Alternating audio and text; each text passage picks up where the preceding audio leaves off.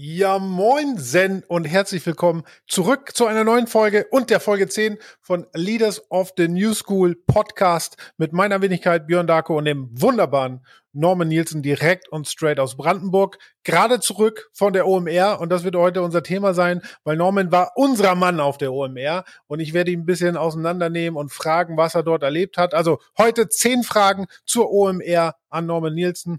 Lieber Norman, du bist zurück von der OMR. Frage ein, was waren die Top-Themen? Ich habe mir gleich am ersten Tag morgens Sascha Lobo angehört. Da ging es um Investiere in AI, ja, als Firma, als einzelne Person, als Land. Und ich glaube, das war das Hauptthema. Ähm, wie kann ich künstliche Intelligenz nutzen im Marketing, Paid Marketing für Content, aber vor allen Dingen auch, um effizienter zu werden, weil wenn man es nicht nutzt, ja, und es gibt da schon viele Studien, Pip hatte auch ein, zwei Accenture-Studien äh, gezeigt, äh, wer diese Effizienz nicht nutzt, der wird dem am Arbeitsmarkt das schwer haben, einfach in zwei, drei Jahren. Wenn andere auf dem gleichen Produktivitätsniveau äh, ähm, sind, aber dann mit KI eben 20, 30, 40 Prozent produktiver sind, also mehr Output haben, ähm, wird schwierig sein. Das heißt, jetzt investieren und dann haben alle was davon. Also es gar äh, der Tenor war, man sollte keine Angst haben, sondern embrace the technology und ähm, dann wird alles gut werden. Das war das eine. Ähm, was gab's noch? Ähm, die großen Player waren natürlich alle vertreten, ja. Ähm, ähm, von Sony bis Google waren alle da. Hardware, Softwareanbieter, alle Agenturen waren vertreten, ja. Also auch viel, vieles ging um äh, Effizienz äh, im Marketing. Hat, man dann richtig so gemerkt, diese Atmosphäre, dieses Krisselige, dass wir kurz vor so einer Disruption stehen? Hat man dieses, diese, diese AI-Wolke über der OMR, hat man das gemerkt? Ich hatte das Gefühl, dass manche sie bewusst ausblenden und andere waren richtig heiß auf das Thema. Ähm, aber ja, es war gemischt. Ich würde mal sagen 50-50. Ja. Gibt's denn, ich meine, wir haben ja in den vorherigen Podcasts auch schon viel über AI gesprochen.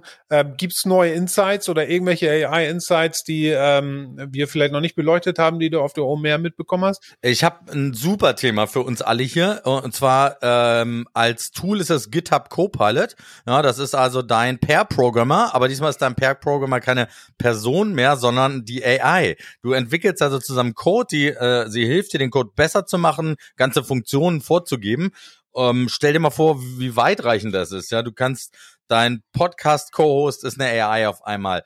Deine deine Nachhilfelehrerin ist eine AI. Ja, deine, ja deine tschüss Norman. Ja, deine äh, ähm, ja genau. Dann bräuchten sie aber meine Stimme und müssen die lizenzieren. Das wäre auch okay für mich. Ja, äh, die die äh, Nachhilfe, Nachhilfe für Kindern, ähm, Erwachsenen-Trainings, alles kann äh, Richtung AI gehen. Ja, das, und die zum, die wird auch schlauer sein, ja. Da ist natürlich eine soziale Frage dahinter, die, aber die brauchen wir uns jetzt erstmal noch nicht zu stellen, sondern ich glaube, da wird jetzt viel Forschung losgehen. Pip hatte gesagt, äh, warum überhaupt noch äh, jemand Blinkist für eine Milliarde Euro ja, kauft, ja, ja, ja ähm, äh, weil das sehen wir alle, ob Barely, egal welche Funktion, Texte zusammenfassen, ähm, das ist eine sehr einfache Funktion von der AI heutzutage. Genauso glaube ich, dass äh, unterrichten, Aufgaben für ein gewisses Alter äh, vorzugebene AI sehr gut kann irgendwann. Ja, das war auf jeden Fall auch ein Thema, klar.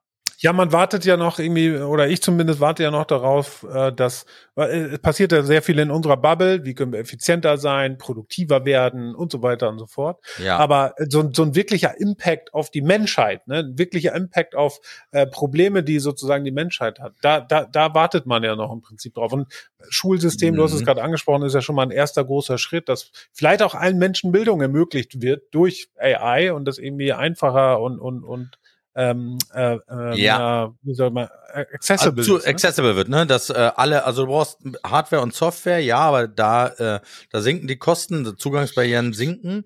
Mh, hm, die, das endet aber dann trotzdem noch in der großen Frage, äh, ob es eine Super AI gibt. Ja, ich habe lese hier gerade Super Intelligence, so ein, so, ein, so ein Buch ist schon ein bisschen länger draußen, relativ schwierig zu lesen.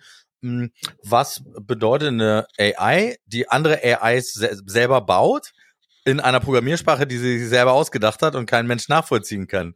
Ähm, wie gefährlich ist der das eigene Wollen äh, von von dieser Superintelligenz? Also sprich, es gibt auch immer wieder die kritischen Stimmen, ähm, die das ein bisschen regulieren wollen, was da gerade passiert. Ich glaube, wir sollten gut aufpassen, dass wir vor äh, nicht überregulieren, weil es wird andere Länder und Firmen und Ansätze geben, die das nicht machen und die sind uns dann weit voraus. Frage Nummer drei, AI und Marketing-Datenanalyse. Also es wird ja auch viel gesprochen darüber, äh, wie sozusagen ähm, BI und, und, und, und Analyse von Daten halt durch äh, eine AI viel, viel besser und auch viel, und Fehler unanfälliger sind, als wenn ein Mensch das mit Excel oder äh, Power BI oder was weiß ich macht. Äh, mhm. Was hast du da gesehen?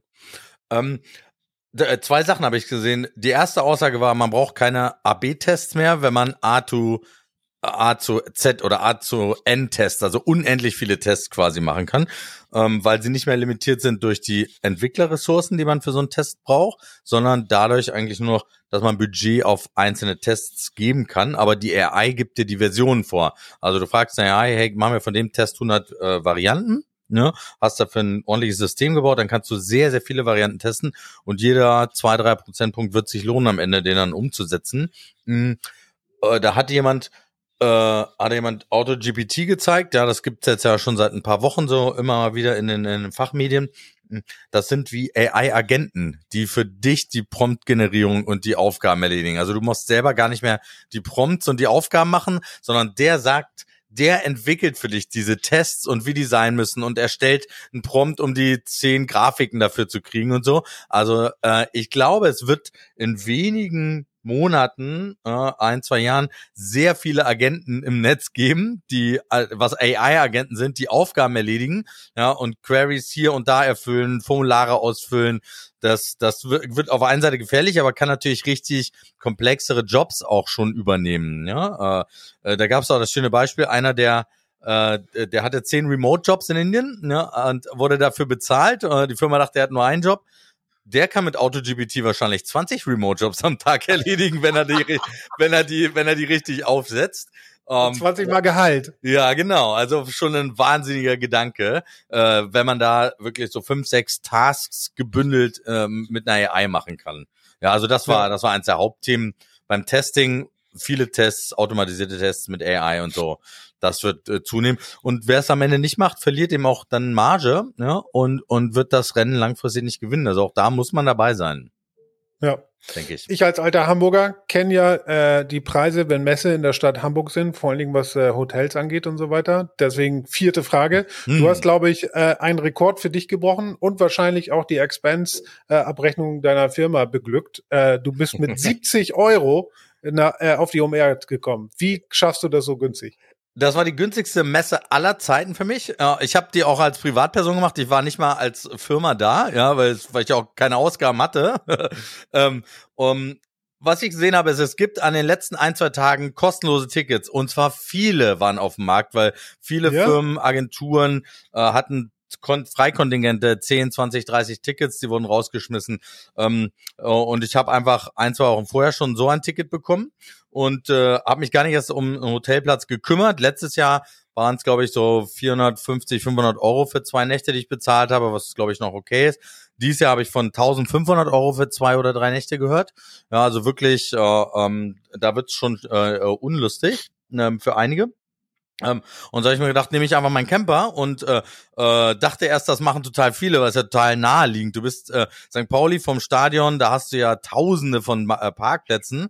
Heiligen äh, Geistfeld. Die, ja, Heiligen Geistfeld. Äh, da, und wie viel standen da? Also ich würde sagen, es standen vielleicht 80 Camper da vielleicht 100. Äh, ähm, und da waren noch viele äh, schwedische Touristen, ein paar Marketeers aus dem Ausland äh, und so. Und dann stand ich da zwischen so ein paar alten Campern, äh, habe für 10 Euro die Nacht da äh, geschlafen. Und ähm, das war alles. Ja, und da musste ich natürlich noch 60 Euro Spritkosten bezahlen. Also ich bin mit 70 Euro ähm, äh, außer Essen komplett über die OMR gekommen. Das war mit Sicherheit das günstigste, was ich jemals gemacht habe. Und ich hatte ja äh, äh, einen verletzten Sportfuß, konnte also nicht äh, ganz so weit laufen. Der Südeingang, kein Witz, der Südeingang sind 150 Meter. Also ich bin einfach 150 Meter zum Gelände rüber gehumpelt vom von der Akkreditierung aus. Ähm, das war da auf dem Heiligen Geistfeld. Und, und das war's. Ja, das ist die Geschichte. Wer, wer weiß, ob es 70 Euro geblieben wären, wäre es auf Company-Kosten gewesen. Frage Nummer 5. die OMR ist ja nun, ist ja ein riesen Festival. Das ganze Messegelände ist voll. Ich weiß gar nicht, 70.000 waren 70.000 waren es, ja. 70.000. Ja. Äh, unheimlich viele Messehallen, unheimlich viele Stände, unheimlich viele verschiedene Areas. Was sind deine Tipps, wie man die OMR bestmöglich nutzen kann? Zu, zu erster Ansatz, ähm, jedes, äh, jede Stunde ein Meeting, nicht mehr. Ja, wenn du mehr machst, kommst du als äh, jemand, der schon ein bisschen länger in der Szene ist, einfach nicht über die Messe, weil du zwei, drei Leute immer pro Stunde triffst. Das heißt, am Tag wirst du nicht mehr als sieben oder acht Meetings schaffen. Die zwei musst du aber auch planen, sonst läufst du einfach nur von Halle zu Halle. Da dieses Gelände so groß ist und gerade ich mit äh, einem kaputten Fuß diesmal ähm, hatte das die gute Erkenntnis, sich vorher, die, vorher den Lageplan zu holen und nicht erst da morgens um neun zu stehen, wo gehe ich denn jetzt hin, in welcher Halle, zu gucken, wo in welcher Halle treffe ich mich, ähm, mache ich A1, A2 oder hinten in, in B oder so ähm, vorher den Lageplan anschauen, nicht mehr als sieben, acht Meetings am Tag und dazwischen immer Zeit, weil du auf dem Weg zum äh, immer jemanden triffst, mit dem du äh, ein, zwei Sachen zu, zu klären hast. Das war auf jeden Fall für mich das Schlauste diesmal. Äh, nicht morgens reinlaufen, weil ich habe Leute gesehen, die standen da so, was höre ich mir jetzt an? Ja, ja, ähm, ja. auch zu den Masterclasses muss man sagen, ich habe ein, zwei gute Masterclasses gehört, die hatten gute Beispiele. Ähm, ich habe aber auch von Masterclasses gehört, wo einfach nur Tools verkauft wurden. Und da muss man als OMR-Betreiber vielleicht auch mal überlegen, das ist äh, Kohle, die muss man reinholen, die Masterclasses, das verstehe ich, ja. Aber ähm, äh, muss es muss es werblich sein oder kann man einfach einen Auftrag rausgeben, hey, ihr macht bitte Use Cases ähm, und verkauft nicht nur euer Tool. Ja. So, die Learnings will ich so mitnehmen, ja. Ja, cool. Du, du hm. hast ja äh, von gesagt, da ging ja viel um AI und man hat viele neue Insights und so weiter äh, rausgegeben. Hast du denn neue Quellen, äh, AI-Quellen oder neue AI-Anbieter, neue AI-Sterne äh, am, am Himmel äh, gesehen, denen man folgen sollte? ähm, äh, außer äh, unseren Stern hier habe ich natürlich auch noch äh, die, also AI-Nauten kann man immer empfehlen und ich finde es auch wirklich schön zu hören in einem Business-Englisch, den äh, Cherry Ventures Podcast, der geht um AI, da ist Jasper und Lutz heißt der, ich glaube Jasper Masemann, der ist relativ neu da, das ist der AI-Experte bei Cherry. Ähm, die erzählen sehr sinnvolle Sachen, methodisch sehr fundiert, gute Links dazu wer ein bisschen mehr auf die vorbereitenden Daten steht und, und intern vielleicht doch rechtfertigen will, dass er ein bisschen mehr in AI investieren muss oder will, der sollte einfach mal auf YouTube äh, Pips äh, äh, Keynote dazu hören. Da sind sehr viele Daten drin. Alles konnte er nicht erzählen. Da die Quellen von äh, Accenture und was alles drin ist folgen, dann hat man eine sehr gute Datenbasis, um AI zu rechtfertigen ähm, in der Firma. Und das sind auch sehr positive Quellen. Dann Jens Pulenski heißt er, glaube ich. Er macht auf Deutsch ja. zumindest auch äh, ein paar Der gute Newsletter. Inhalte. Hatte ich neulich das äh, ein Webinar gehört. Natürlich äh, hat er auch Bezahlwebinars dazu, aber die Inhalte, die er liefert, sind auch gut. Also da kann man schon dranbleiben, wenn man jetzt außer uns noch wem folgen will. ja, Pip, Pip Session muss ich mir noch angucken, habe ich noch nicht geschafft. Und der Jens Polemski, der hat auch einen sehr coolen Newsletter, sollte man definitiv. Der Newsletter ist wirklich gut, ja. ja. Abonnieren, ja. ja. ja. Ähm, du bist ja eigentlich fast jedes Jahr auf der OMR, ne? Hast jetzt ja schon viele Jahre mitgemacht auf der OMR. Ähm, mhm. Äh, wenn du das jetzt mal so abreißen würdest, siebte Frage, für wen lohnt sich die OMR? Also wenn noch niemand da war und vielleicht noch mit sich ringt und schon länger mit dem Gedanken schwanger ist hinzugehen, lohnt es sich für jeden? Äh, ich glaube, ich war im ersten Jahr nicht da. Das heißt, das kann ich nicht beurteilen, sondern nur die anderen äh, zehn oder elf, die danach kamen. ähm, die, die, äh, ich glaube, es ist für beide was. Also ich freue mich immer, wenn ich sehr viele alte Bekannte treffe aus der Online-Marketing-Szene. Ja, und es kommen auch wirklich noch viele hin, vom, von einem Entscheider-Level bis hin zu äh, äh, neueren Teamleads und so weiter. Also äh, wenn man kompakt was besprechen will mit äh, alten Bekannten, mit äh, ähm, Agenturchefs und so weiter, absolute Empfehlung, ja, sonst musst du eben über Wochen da deine deine sechs, sieben Pitches machen, was Agenturen oder Tools angeht. Ich habe mir jetzt einfach mal ein Thema rausgesucht dieses Jahr und habe sechs Tools an einem Tag durchgespult. So kommt mit mit jeweils den äh, entweder Gründern oder wirklich Sales äh, äh, sehr guten Salesmenschen. Ähm, das war schon gut. Also ich habe ein ganzes Thema mir neu erarbeitet an einem Tag. Das geht sonst nicht so einfach. Und wenn ich in äh, sag mal, drei, vier Jahre im Business bin, würde ich hingehen, einfach um Leute zu treffen und ähm, mir die, die großen Kurse anzuschauen, ja. Und die, die sind drei Conference-Stages. Ja, da hast du von äh, Google, äh, ähm, meine alte Chefin Julia war da, hat über AI bei Google was erzählt, äh, ähm, ein super Vortrag bis hin zu Sascha Lobo in Live, wo ich wirklich eine Empfehlung äh, aussprechen muss. Der hat ein technisch fast einwandfreien Vortrag hingelegt. Das war rhetorisch sehr gut, inhaltlich sehr stark. Da sollte man sich mal anhören, um zu sehen, wo der Hammer jetzt gerade hängt, was, was Vorträge angeht und Themenaufbereitung. Ähm, also Leute, die drei, vier Jahre im Business sind, Empfehlung und natürlich, wenn man sich neue Themen einarbeiten will oder auch mal mit den, äh, mit den Leitern, mit den Gründern sprechen will, sollte man auch vorbeischauen. Ja. Ja. Wir sind ja thematisch, äh, schwanken wir immer zwischen technologischen Dingen, aber auch äh, vielen Management-Themen. Meine nächste Frage an dich, Management-Topics, ähm, vier Tage Woche zum Beispiel. Äh, wie sieht's da aus auf dem Markt? Äh, wurde das diskutiert irgendwo? Ähm, ich, ich, weiß gar nicht mehr, wer Good und Bad Cop von uns beiden ist hier bei dem Thema. Ja, ist, ähm, aber ich habe Bestätigung für beide Seiten bekommen. Es gibt äh, wirklich viele die auch sagen, hey, wir können uns das ökonomisch gar nicht leisten, weil wir Manntage verkaufen als Agentur. Ja, wie soll ich vier Tage machen? Wir sind jetzt mit fünf Tagen schon am Limit sozusagen, was wir machen müssen, damit es sich lohnt bei manchen Themen. Und dann gab es manche, die gesagt haben, gerade die HRler, gerade die älteren HRler, die ich getroffen habe, hey, das ist doch ein Talent Attraction Tool. Ja, du, mhm. du schmeißt das auf den Markt, ähm, damit du die besten Leute bekommst, weil die genau das wollen. Die wollen nach 15 Jahren Expertentum jetzt einfach in ihre Vier-Tage-Woche und ein bisschen äh, öfter an ihrem Pool in Schleswig-Holstein sitzen oder so. Ja, also die, die Meinungen, die sind äh, dazwischen bewegt sich die Welt noch. Ich würde das auch nicht abschließend äh, äh, hier in unserer Runde festhalten. Wie wir letztes Mal gesagt haben, es hängt von der Firma ab. Es hängt vom Business-Umfeld ab. Wenn du ein SaaS-Tool bist und 60 Prozent Marge hast, dann kannst du das den besten Entwicklern der Welt auf jeden Fall anbieten und dann, äh, dann kriegst du da auch deinen Profit raus. Ja, das, ja. das ist klar. Als äh, neu gestartetes äh, Startup, Agentur, äh, Unternehmen wird's schwieriger. Ja, wie das dann immer so ist nach ähm, Konferenzen, ist dann ja immer dein LinkedIn-Feed voll äh, mit, oh, war so geil und war so mhm. schön und so toll organisiert und tolle Vorträge und und so weiter und so fort, was ja auch berechtigt ist. Ja. Äh, diesmal war es gerade äh, bei der OMR, aber auch teilweise kontrovers, ne? weil viele haben sich darüber aufgeredet, viel zu groß und man achtet gar nicht mehr auf Inhalt, sondern es ist einfach oberflächlich. Dann sind da mehr Stars als eigentlich ähm, Themen äh, tiefer gehende äh, Menschen und dann gibt's natürlich noch Skandale und und ja. Klima und was, was weiß ich. Kannst du die Kritik nachvollziehen?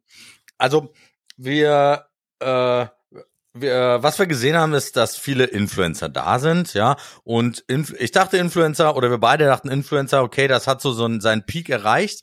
Aber was man hier gesehen hat, ganz große Influencer sind immer noch ganz groß im Rennen. Also das Influencertum, Content Creator äh, und so weiter, das hat noch gar nicht seinen Peak erreicht, hat man da gesehen. Äh, das heißt, das sieht man dann eben auch on stage. Es ist eine Riesenveranstaltung, das heißt, nur ganz große Namen ziehen auch. Und ich finde es auch spannend, einen Tony Hawk zu sehen, ja. Und ich finde es äh, spannend, Serena Williams zu sehen.